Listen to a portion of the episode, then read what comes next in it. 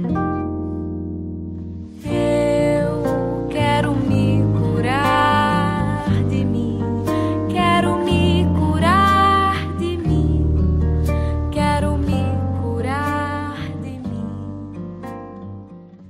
Olá, ouvinte. Bem-vindo ao Diário da Consciência, uma série de podcasts da Unficina. Unficina é uma prestação de serviço consciencial à disposição do ser humano. Uma prestação de serviço diferente, autônoma, inspirada, voluntária, universalista, prática e gratuita. O que você irá ouvir a seguir é o compartilhamento de uma prática de autoanálise em grupo, baseada no entendimento de que realidade é uma experiência multimídia e também em outros conceitos autocientíficos estudados na oficina. Essa prática está sendo publicada com o consentimento do praticante para fins de estudo de caso e para ajudar você a praticá-la também. Dito isso, vamos ao estudo de caso. História infeliz. Ande pela sua memória e encontre uma história infeliz. Conte sua história infeliz com detalhes e colocando todos os verbos no presente, como se estivesse acontecendo agora. Conte tudo o que está acontecendo, tudo o que está sentindo, pensando, lembrando, imaginando, junto com os acontecimentos. Tenho entre 4 e 5 anos. Ouço uma história de que um avião ia trazer cachorrinhos para a cadela Amapola, uma cachorrinha que minha mãe ganhou de um amigo da igreja. Eu me lembro de ficar atenta ao barulho do avião e não consigo ouvir nada. É noite, durmo e acordo pela manhã com minha mãe falando e meu irmão chorando, gritando e pedindo que ela não fizesse isso. Ela pega um saco, eu penso que é de papel, e coloca os filhotinhos dentro e diz que vai jogar no rio. Na minha cabeça, imagino que deve existir um jeito deles sobreviverem. Talvez o saco fique boiando. Penso que talvez ela não faça isso. Não me lembro de chorar, de gritar, mas sei que para o meu irmão é uma guerra perdida com a minha mãe. História feliz. Reconte sua história infeliz transformando-a em uma história feliz. Use os verbos no presente como se estivesse acontecendo agora. História feliz. Tenho entre 4 e 5 anos e a nossa cadela está grávida. E não demora os cachorrinhos vão nascer. Eu e meus irmãos estamos ansiosos com a chegada desses novos moradores. Minha mãe deixa tudo preparado, pois a qualquer momento eles vão nascer e cada um vai escolher o seu cachorrinho de estimação. E o grande dia chega. Eles nascem pela madrugada e quando acordo, tenho essa surpresa maravilhosa. Todos mamando, minha mãe observando para ver se tudo estava bem, e eu feliz da vida porque um deles era meu. Análise inicial. Faça uma reflexão sobre tudo o que contou até aqui se pergunte: qual é a história que essa história tem para me contar? Que essa história tem para me ensinar sobre ser humano, sobre minha pessoa e sobre viver bem? Análise inicial. Bem, pessoal, essa história ela me mostra o quanto eu posso perceber como maldade, como ruindade, atitudes de outros seres humanos e o tamanho da dor que isso provoca. Eu não posso afirmar que tenha sido a partir desse fato, mas eu passei a sentir a dor de animais, a flor da pele e também a dor de árvores quando elas são cortadas, ou a serra, o machado. Um animal ferido, machucado, maltratado, era como se eu fosse perder o fôlego. E hoje eu me sinto no resgate desse animal ferido, desse bicho ferido. Sou fera ferida no corpo, na alma e no coração. Feedback coletivo. Dê um feedback para o seu colega. Faça perguntas, análises, apontamentos e compartilhe sua opinião. Ajude seu colega a ficar um pouco mais consciente sobre seu funcionamento psicológico e pessoal. Então, minha amiga, como eu não acredito em coincidência, eu eu vejo como uma sintonia, uma frequência. O meu feedback É mais ou menos assim. O que é que essa história tem para nos contar? Ouvindo a sua história mais uma vez hoje, é quando você conta, né, que é aquela questão que você não consegue resolver naquela sua tarefa escolar naquela época, eu me pego vendo exatamente aquela criança, eu naquela criança. E aí me veio também isso. Que medo é esse que me persegue até hoje? Como desmascarar, como acabar, o que fazer, não é, é verdade, é. Como fazer, como fazer para que esse medo não nos atrapalhe mais, não exista mais, não, não faça mais o corpo tremer não embarreire mais nossas vontades, a minha vontade.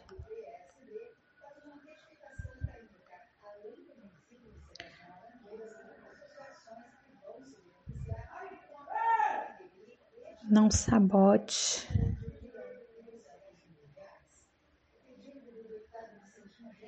Porque ao te ouvir, eu fui me ouvindo e eu fui me descobrindo dentro da tua história. Eu fui andando dentro dela.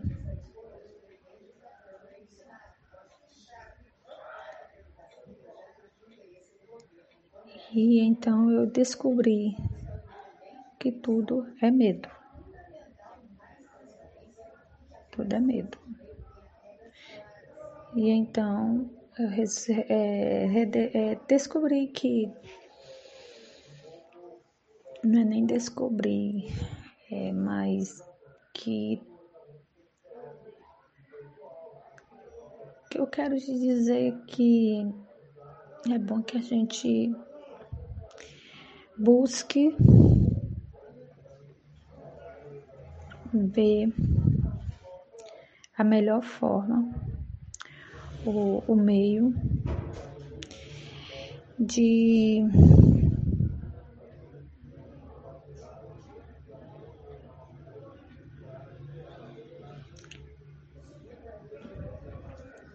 tirar isso da vida da gente, mas de tirar sabendo que isso existiu e não precisa mais ficar ali. Simplesmente lembrar, mas olha, você existiu, mas não faz mais parte de mim mais ou menos assim. Entendeu? É isso. Valeu, amiga. Luísa, a sua história da cachorrinha amapola. É essa história que o seu irmão chorou lutou, tentou, fez do que era possível a ele, enquanto criança, enquanto filho, resva, é, tentar salvar esse desejo, né? Salvar os cachorrinhos era salvar o desejo, realizar o desejo de ter os cachorrinhos. Significava alegria, novas experiências, novas brincadeiras. Veja como é, né? Para sua mãe, isso significava talvez mais gasto, despesa. Como sustentar, né? Já tantos filhos e mais agora tantas bocas, filhinhos da amapola. Então, ela optou pelo que achava melhor hum, para poder é, salvar né, o alimento para os seus filhos. E resolveu dar fim nos filhos da amapola. Se nós olharmos para isso, para os desejos, não tem nada de errado nem de certo. Tem é, uma mãe optando pelo melhor. A outra mãe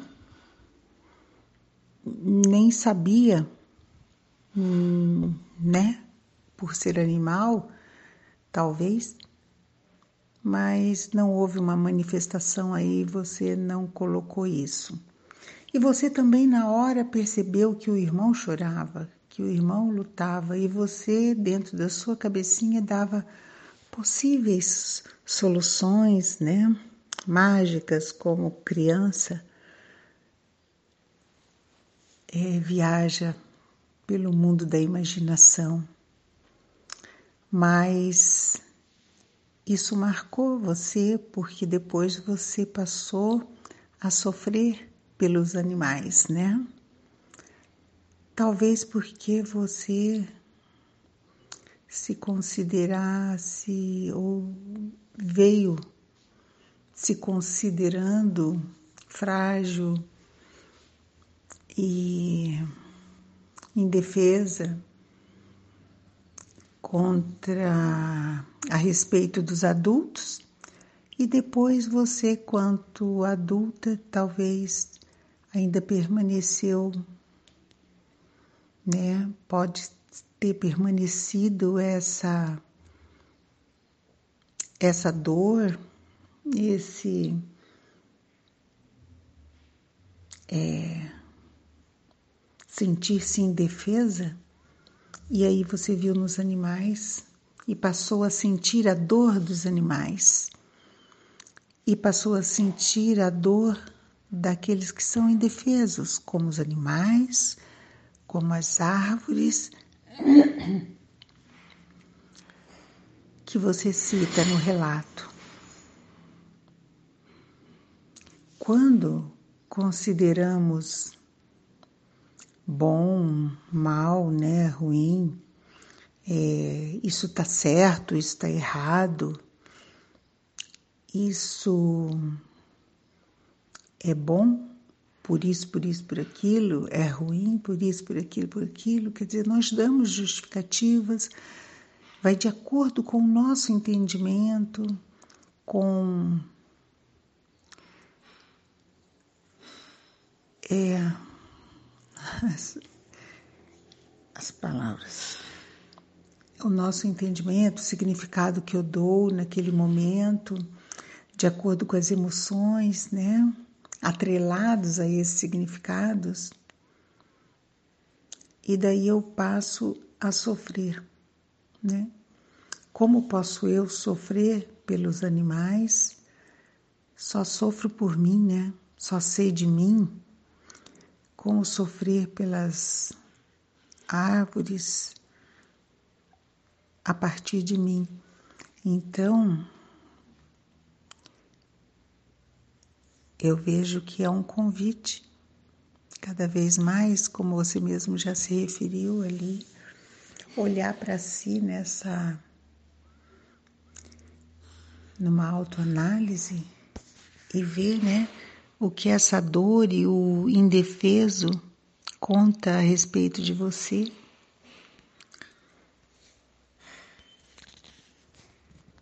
E é uma reflexão que você nos oferece para que possamos fazer cada um de nós, né? A partir do momento em que você conta a sua história e eu ouço, ela tem para mim uma representação e é um convite para que eu também me olhe. Oi, Luísa.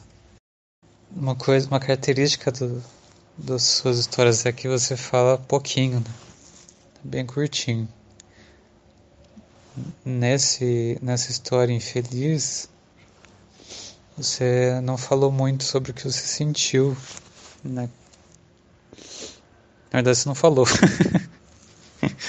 é, aí ficou ficou difícil entender algumas coisas.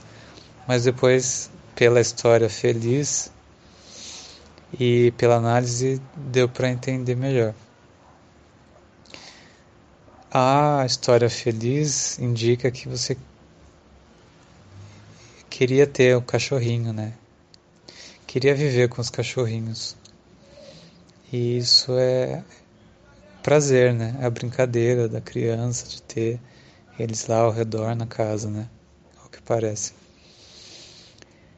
Mas tem outra outra coisa no, na sua análise que você fala aqui da sua empatia com os animais né, e as plantas também. E nesse caso me faz supor que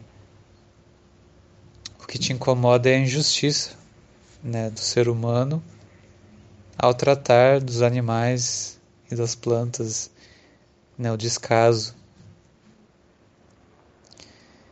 E aí tem duas coisas para mim. Uma é que é, a gente tem que tomar cuidado com isso, porque nem sempre a gente tem alguma coisa que possa fazer, né, para ajudar tudo, todos, né?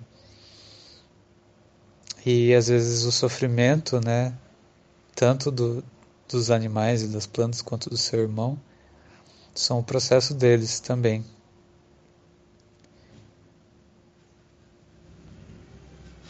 Mas isso não e, e faz parte, né? O sofrimento é ajuda, nos ajuda, né? Mas isso também não quer dizer que a gente tem que deixar todo mundo sofrendo, se ferrar. se é do nosso desejo ajudar e fazer um ambiente é, balanceado, né, em equilíbrio. Então, uma coisa que pode te incomodar também é ainda a crença na morte, né, uma crença materialista, que está sendo privada a vida do, dos seres, né? Que estão como animais, como plantas. Então pode ser isso também. Que você esquece que tá cada um brincando de ser alguma coisa e acaba a vida e a gente não sabe realmente o que acontece, então não é que tá não é que morre e daí já era para sempre, né? que é uma crença que as pessoas têm e faz aumentar ainda mais a, a indignação, né? Eu vejo que a gente poderia fazer melhor, mas ao mesmo tempo é, o ser não está se machucando né, no processo. Então tem boas e más notícias. Na verdade, tem, tem vários aspectos de ver isso, né?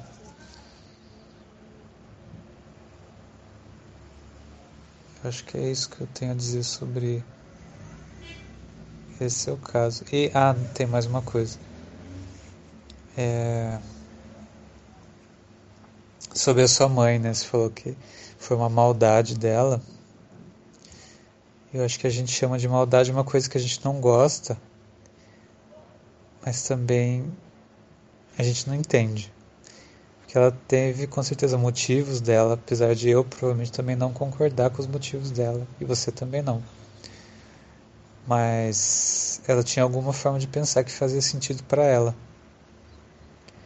Então, talvez para não vê-la dessa forma, né, totalmente vilificada de, de malvada e tal, você pode fazer o exercício de troca de lugares, assim, escrever com seus pontos de vista dela, igual a Alexa fez no Ego Game lá. Não sei se você está acompanhando que ela fez com o pai dela e, e ajudou a entender melhor. Né? Trocar o sapato, por, se pôr no sapato do outro para entender melhor. Mesmo que você não concorde, mas só para entendimento de como funciona o, o ser humano mesmo. Eu do passado. Reconte a mesma história infeliz que contou no passo 1 mas reconte colocando o sujeito na terceira pessoa, substituindo o pronome eu pelo seu nome ou por um apelido representativo do seu sofrimento. Eu do passado. A Luísa tem entre 4 e 5 anos. Houve uma história de que um avião vai trazer uns cachorrinhos para a cadela amapola uma cachorrinha que a mãe dela ganhou de um amigo da igreja. Ela lembra de ficar atenta ao barulho do avião e não consegue ouvir nada. É noite, ela dorme e acorda pela manhã com a mãe falando e o irmão chorando gritando e pedindo que ela não fizesse isso. A mãe dela pega um saco, ela pensa que é de papel, e coloca os filhotinhos dentro e diz que vai jogar no rio. Na cabeça dela, imagina que deve existir um jeito deles sobreviverem. Talvez o saco fique boiando. Ela pensa que talvez a mãe não faça isso. Não se lembra de chorar, de gritar, mas sabe que para o irmão é uma guerra perdida com a mãe. Eu do futuro. Entre no túnel do tempo e volte até o momento em que termina a história infeliz. Converse com você do passado e explique para ele tudo que ele não tinha como saber no passado e que por isso sofreu tanto. Transmita para você do passado toda a lucidez que você do futuro adquiriu e tem atualmente sobre o que é ser humano e sobre como lidar bem com aquele tipo de situação e outras situações similares que você do passado viverá no futuro. Do futuro. Bem, Luizinha, estou eu aqui para a gente conversar. Tua mãe colocar os cachorrinhos num saco e dizer que vai jogar no rio perturbou demais a tua cabecinha.